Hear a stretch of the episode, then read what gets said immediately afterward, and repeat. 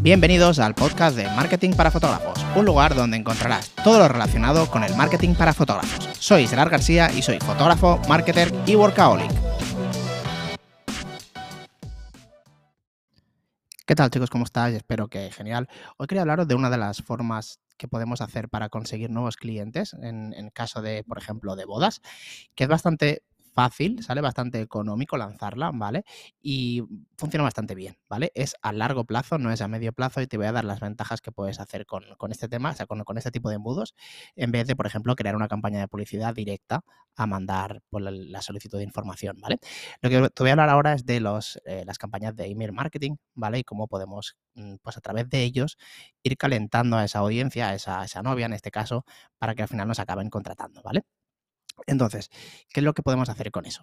Pues la idea es que, por ejemplo, a través de varios canales, de, varias vías de comunicación, como pueden ser, por ejemplo, a tu Instagram, pueden ser, por ejemplo, bueno, tu Facebook si lo usas, y luego, pues evidentemente, tu, una campaña publicitaria que al final en, este, en estos casos es lo que funcionará mejor, creando una campaña de publicidad, por ejemplo, con un gancho, ¿vale? Que es algo bastante importante, y en ese gancho podemos poner, por ejemplo, una guía de tu boda o tips para tu boda, y de esta forma que cuando se registren en el enlace, ¿vale? Ponemos un formulario de contacto, entre en una cadena de, de, email marketing y eso lo puedes hacer con varias, con varias plataformas, ¿vale? Está MailChimp, está ActiveCampaign, hay Flowdesk que funciona muy bien, a mí me gusta bastante, es bastante llamativo.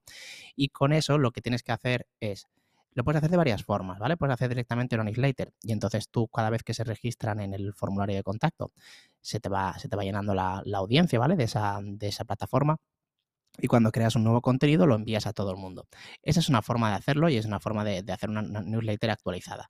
Pero hay otra forma, que es la forma automatizada, que es la que yo personalmente hacía en, bodas, que era, en mi gancho era una guía para tu boda y en, en esa guía, que mucha gente tiene, la mía era un poco diferente a la habitual, que era en formato vídeo. Entonces eran como 8 o 9 vídeos que se mandaban cada semana uno y en ese vídeo pues salía yo explicando, pues los, por ejemplo, los preparativos de los novios, como tips para, para, para, que te salgan mejor, ¿no? Pues, por ejemplo, que tengan en cuenta el lugar, que tengan esto, que, bueno, varias cosas, ¿vale?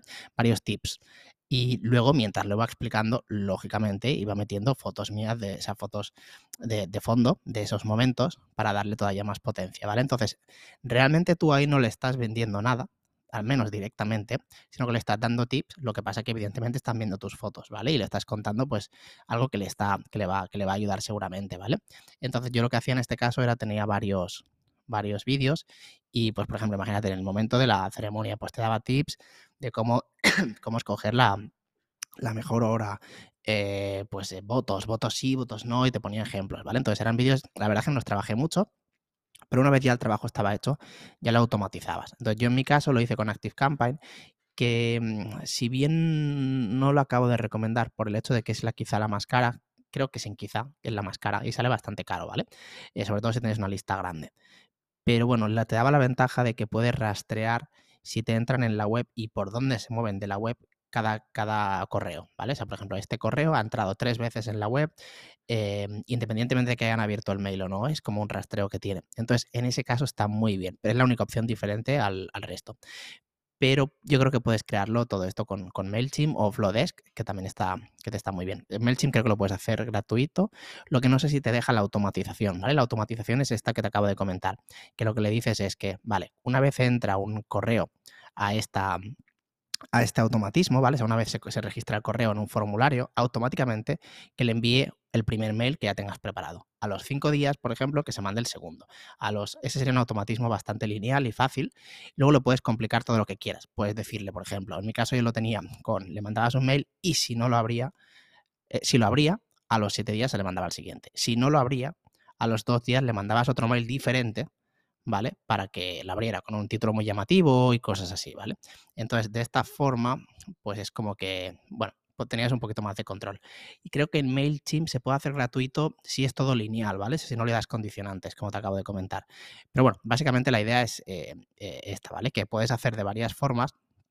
Puedes hacerlo bien con una newsletter o bien con un automatismo que ya tengas hecho. Evidentemente, después de los mails que te he dicho que yo hacía, había uno que era el de venta, como si dijésemos, que ahí sí que les decía, oye, em, espero que te haya gustado la, guía que he preparado para ti, que te haya ayudado. Si pues estás buscando fotógrafo, oye, pues em, estaría encantado de darte precios y demás. Normalmente, normalmente no daba precios en, el, en ese mail, si no recuerdo mal, es que el, automatismo este lo tengo ya, lo hice hace un año y medio y no lo he tocado, porque va bien cuando quiero activo la campaña y, está, está, todo, está todo automatizado, ¿vale? Es, es lo chulo de esto. Entonces, creo que en el primer mail de este, el que te digo que le preguntaba, no, no, le, no le ponía precios, ¿vale? Lo que pasa que luego, después de dos mails más, sí que se lo, se lo tiraba ya, digo, mira, como para al final, ¿no? De, de, de, a ver si no, si no sale ya, pues eh, ya está. Entonces, sí que es verdad que en cada mail yo también ponía abajo, en la parte de abajo, en el mail, te explico lo que era el mail. El mail era básicamente de, con un título muy, título muy llamativo y sobre todo con el texto del mail que te incitara a abrir el, enlace, ¿vale? Porque no quería que se quedara en el mail, sino que, quería, que quería que entraran en la web. El, todo el contenido lo tenía en la web, lo tengo en la web. Escondido me refiero que no está indexado, sino que está como separado, no está en carpetas y Google tampoco lo indexa. No, Google sí que lo indexaba, perdona. Porque también ahí quería trabajar el tema del SEO, lo que pasa que al final eh, ni lo he mirado. Entonces, yo lo que quería es que se metieran en mi web y ahí pues en mi web ya tenía también, siempre en cada final de post tenía el apartado para que yo le, le diera presupuesto, ¿vale? Entonces pues estaba bastante, bastante guay. Incluso yo en el formulario de contacto lo que le pedía era nombre, correo, teléfono, lugar y fecha de la boda. Y todo esto se me, se me, exportaba en un CSV, que es un archivo, y cuando yo revisaba de vez en cuando, a mí se me registraban como unas 7, 8 novias al día más o menos. Cuando, yo qué sé, dos veces por semana, hay dos mm, una vez cada dos semanas, yo revisaba todo eso y miraba sobre todo lugares que me gustaran mucho, que, que tuvieran pues muy, muy, que fuera muy, muy top. Y entonces a esas novias en especial les escribía un correo personalizado, ¿vale? Y sin que se lo esperaran ya le mandaba el, presupuesto. De ahí me salieron algunas bodas. Y la verdad es que es, bueno, es una otra forma ¿no? de entrar a la novia. Lo bueno de esta forma es que sueles entrarle antes que pidan presupuesto a otros fotógrafos.